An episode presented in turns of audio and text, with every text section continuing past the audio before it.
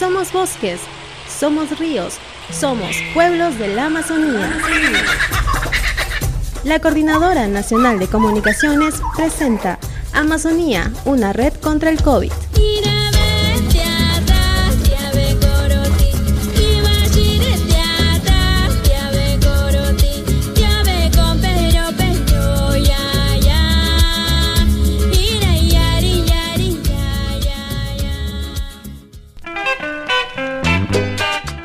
Saludo inmenso. Nos encontramos de nuevo en este espacio dedicado a unir cada uno de los sectores de la Amazonía peruana. Seguiremos las acciones, los hechos y todo aquello que gira en torno a la pandemia del COVID-19 o nuevo coronavirus. Mi nombre es Oscar Telles y los voy a acompañar en este espacio radial. Bienvenidos.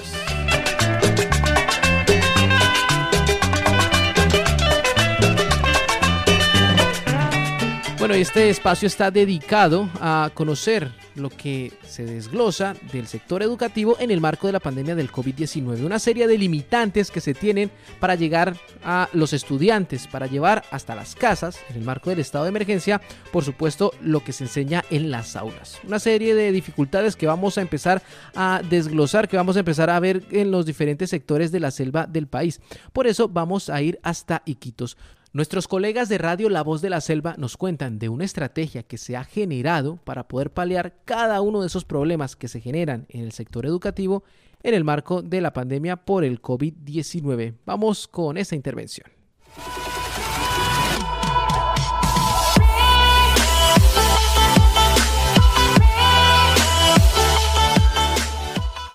Hola amigos y amigas, les habla Ricardo Dávila del programa Que Nota de Radio La Voz de la Selva de Quitos. El día de hoy les voy a hablar de Loreto. Loreto es una de las regiones más grandes del país al mismo tiempo la menos conectada. El internet aquí es muy lento y es por ello que los PDFs, por ejemplo, para enviar trabajo, a veces se demoran en subir o también en descargar. Y ahora muchas veces usamos la excusa del internet para no entregar los trabajos a tiempo. Y lo sabes. Eso pasa en Iquitos, la capital, pero en las comunidades rurales, eh, más que todo por los ríos, la realidad es muy distinta. Hay zonas que no tienen cobertura y hay zonas que tampoco tienen electricidad. Entonces ahí el mejor medio de comunicación para usar es la radio. Así fue que una profesora nos devolvió la esperanza al recolectar radios y hacer una campaña para poder de esa manera llevar el Aprendo en Casa, una plataforma del Estado y también las plataformas regionales, a distintas partes de la región. Vamos a conocer a Tanis Peña. Hola, buenas noches a todos. Soy Tanit Peñaraujo, directora de la institución educativa 761, 9 de diciembre, Fernando Lores, Río Amazonas, región Loreto, eh, promotora de la campaña Un niño, una radio. ¿Cómo comenzó esta, este programa, ¿no? esta, esta acción educativa para toda la zona de Fernando Lores? Se dio a raíz de la pandemia. Lamentablemente esta pandemia sacó a reducir las deficiencias del sistema educativo peruano lamentablemente eh, no pudimos hacer clases presenciales, entonces la única manera de que los niños puedan seguir las estrategias nacionales del Ministerio de Educación era con la radio, porque no llega el internet por esa zona y si llega, llega de manera muy deficiente, la señal telefónica también es mala. Entonces, se me ocurrió la idea para mis seis niños, porque son seis niños que tengo a cargo de 3 a 5 años de educación inicial, eh, que debían escuchar radio, pero solamente de los seis niños un niño tenía. Entonces dije, ¿qué, qué puedo hacer? Eh, pedí apoyo. Eh, entonces, el apoyo económico que me brindaron mis, mis amigos, ¿no? En un primer momento el aporte económico fue 914 soles. Con eso, no solamente compré la radio para todos mis niños, sino también pude comprar alrededor de más de 34 radios para 5 comunidades más del nivel inicial. Entonces entregaron estas radios a 6 comunidades en una primera entrega, alrededor de 34 35 radios aproximadamente. Ahora, eh, la segunda convocatoria fue para cinco, en un inicio para cinco comunidades más, ¿no? Se pudo eh, recaudar alrededor de 11.700 soles en los cuales hemos podido comprar 180 radios alrededor más o menos y las personas también no solamente aportaban montos económicos sino que también daban las radios, daban el aparato en sí. Entonces hemos llegado a 28 comunidades de Fernando Lores, San Juan, Indiana, Belén, ¿no? Eh, hemos logrado dar a estas 28 comunidades 447 radios, en su mayoría eh, todos de la zona de Fernando Lores, inicial, primaria y secundaria, que no estaba contemplado en principio, pero que se contempló por la necesidad, porque realmente las tardes aún no llegan. Entre estas comunidades educativas no solamente se entregaron estas radios, sino también se hizo un seguimiento, se hace un seguimiento eh, de cómo se están trabajando, los profesores se están orientando, están sensibilizando a los padres de familia acerca del uso debido de esta radio, del uso pedagógico que se debe dar esta radio, ¿no? porque la, radio es elemental definitivamente en las zonas rurales para seguir con esta estrategia educativa. Entonces, bueno, la meta era 500 radios. Eh, lamentablemente no se pudo eh, no se pudo llegar a las 500 pero hay instituciones como el Club de Leones que entregaron alrededor de si no me equivoco 100 radios más por su parte, ¿no? Enteradas de esta campaña. Entonces creo que se ha podido llegar eh, a la meta, ¿no? Mm, no directamente desde mi persona, pero sí eh, a través de mi persona pudimos hacer entrega a través de, estas instituciones que apoyaron, ¿no? ese trabajo ya terminó esta campaña y esperamos que, que en adelante el Ministerio de Educación pueda mejorar sus estrategias educativas en cuanto a la zona rural. Ahí lo pudieron ver y escuchar amigos y amigas. Tanik fue capaz de darnos esperanza en momentos muy difíciles y haciendo una labor que le corresponde a las autoridades, hay que decir. Yo soy Ricardo Dávila y les estuve reportando de este programa que nota de Radio La Voz de la Selva en Iquitos. Actual contexto todo lo que viene generando la declaratoria de emergencia y las medidas que ha dispuesto el gobierno peruano ha recibido pues una serie de, de, resistencias sociales en la gran mayoría de zonas alejadas, pueblos indígenas y comunidades de la selva del país. Y es que prácticas tan comunes como asistir a escuelas, colegios y centros educativos fueron reestructuradas con el objetivo de evitar la expansión y a su vez mitigar el nuevo coronavirus. Pero es válido preguntarse, ¿han resultado exitosas estas prácticas? Esa estrategia que el Ministerio de Educación denominó Aprendo en casa suple en los estudiantes de las zonas de la selva la necesidad que se tiene de adquirir día a día más conocimientos y realizar una completa formación académica? ¿Entiende el gobierno peruano las necesidades de comunidades y pueblos indígenas respecto al acceso y buen desarrollo de los procesos educativos? Son interrogantes válidos. Muchas gracias a nuestros amigos de Radio La Voz de la Selva porque ellos nos han presentado una estrategia que aboga por eso, por paliar las deficiencias en materia de conectividad. Por otro lado, nuestros colegas de Radio Marañón nos cuentan la realidad de Supayacu, una comunidad aguajún en la región Cajamarca, en donde las dificultades para acceder a las labores educativas son muchas. Vamos con esa historia que nos cuentan nuestros amigos de Radio Marañón y la realidad de Supayacu ahí en Cajamarca. En la región Cajamarca, al nororiente del Perú, justo en la frontera con el Ecuador, encontramos comunidades aguajún, ubicadas en la provincia de San Ignacio. Estas comunidades, con sus respectivos anexos, se han mantenido ahí por años, conservando muchas costumbres de los antiguos aguarunas. Hoy queremos resaltar y hacerles conocer una de esas comunidades. Su nombre, Supayacu. Geográficamente, pertenece al distrito de Guarango en la provincia de San Ignacio, región Cajamarca. Hasta la fecha, allí no se han registrado casos de COVID-19. Así lo confirma uno de los miembros de la comunidad y líder aguajún, Neire Unkush Jempekit. Y en caso de Supayacu, por momento nosotros no tenemos ningún caso acá, mira.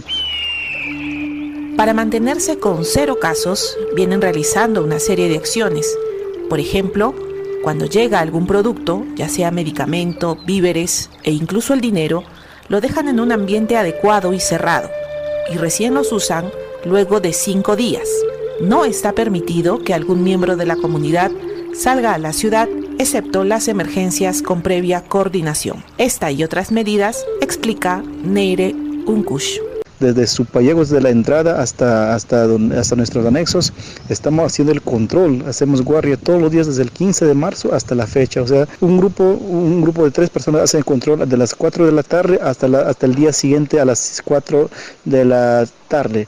Igual así, así se va otro grupo, así estamos turnando ya, o sea, hacemos olla común ahí y así estamos. Y acá hay un acuerdo también, la comunidad no están entrando la gente acá este, sin, sin permiso sin coordinar. Es, eso es lo que estamos haciendo y por momento nosotros estamos bien, porque gracias a Dios no tenemos ningún caso, no tenemos ningún caso.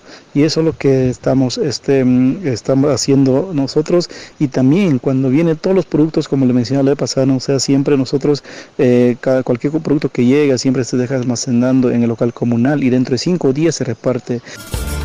Lamentablemente, su aislamiento también los mantiene sin acceso a ciertas tecnologías. En el sector educación, por ejemplo, los únicos docentes que se quedaron en la comunidad principal lograron hacer turnos y horarios para recibir a los niños en sus casas y así aprovechar el programa Aprendo en casa, ya que la mayoría de niños y niñas no cuentan con televisión o radio en sus viviendas. Sin embargo, el gran problema está en los anexos de esta comunidad, donde no existe el servicio de energía eléctrica.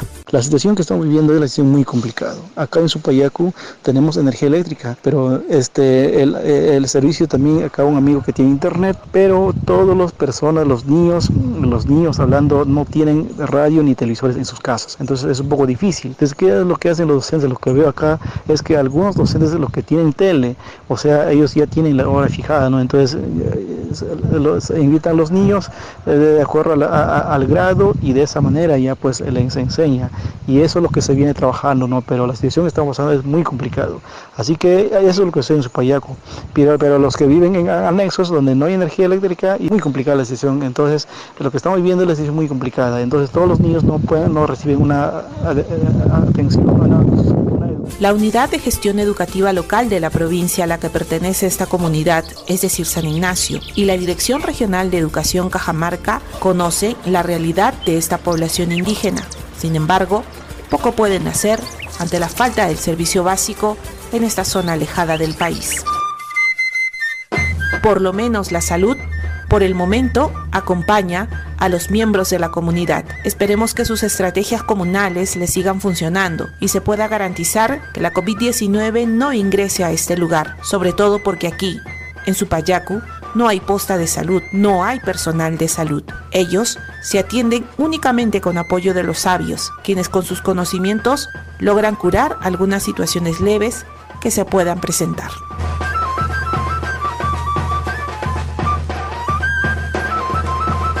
Una producción de Radio Marañón para la Coordinadora Nacional de Comunicaciones.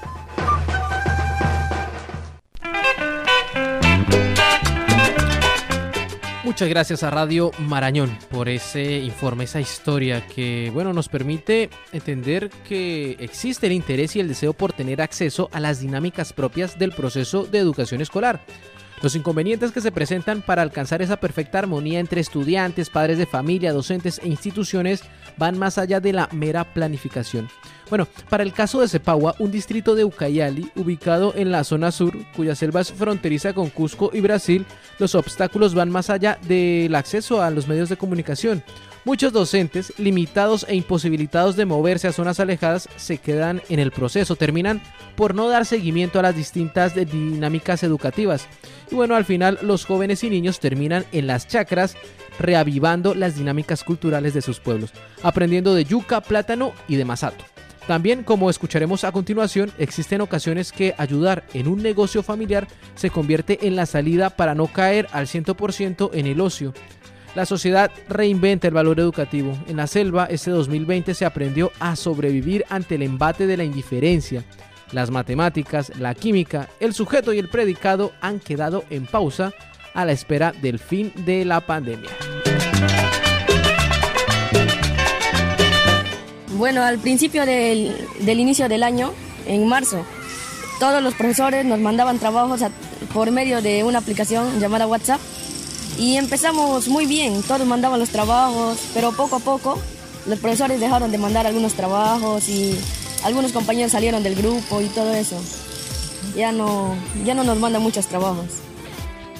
Por televisión y radio igual seguimos viendo, aunque no sabemos por qué horario vamos, no estamos muy al tanto de eso, pero sí, cuando tengo tiempo lo escucho.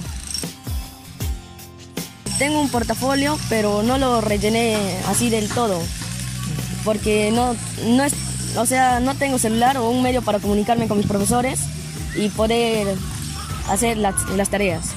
Aprendí algunas cosas como datos curiosos, pero al 100% no creo. Para mí debería ser que deberíamos estar en el año, en la sección que estamos. O sea, yo, yo estoy en primero, no puedo pasar a segundo porque no tengo el conocimiento necesario. Bueno, yo ayudo a mis padres.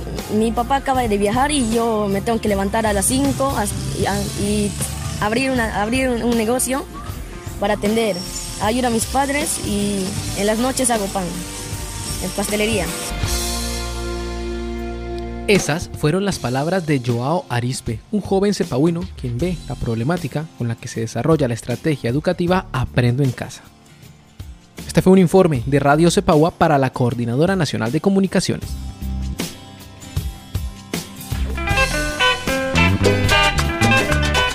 Bueno, vamos finalizando este espacio y podemos decir que nos queda mucho por replantear como sociedad para mejorar la calidad educativa en las aulas del país. Si la pandemia desnudó las deficiencias del sector salud, como lo escuchábamos anteriormente, por el lado del sistema educativo podemos decir que han salido a la luz fallos que deben corregirse. En su momento, un docente, por ejemplo, que cumplía su labor dentro de la Reserva Territorial Cogapacori, Nahuananti y otros, fue notificado por el Ministerio de Cultura de haber incurrido en falta al entrar y salir de la reserva. El motivo de dicha movilización fue llevar los materiales y herramientas necesarios para que un sistema de internet satelital llegara hasta Santa Rosa de Serjali, comunidad de la selva que alberga a población nahua en contacto inicial. Bueno, si el propio gobierno es quien pone limitantes sin dar soluciones, ¿cómo podemos seguir construyendo un camino que permita mejorar la calidad educativa? Bueno, y es momento de despedirnos, es momento de dar por finalizado este espacio radial. Pero antes, recalcamos que lo que hemos expuesto aquí es solo una parte de aquello que se genera en el sector educación a causa de la pandemia del COVID-19. Mi nombre es Oscar Telles, para mí fue un privilegio acompañarlos. Esta fue una producción de la Coordinadora Nacional de Comunicaciones.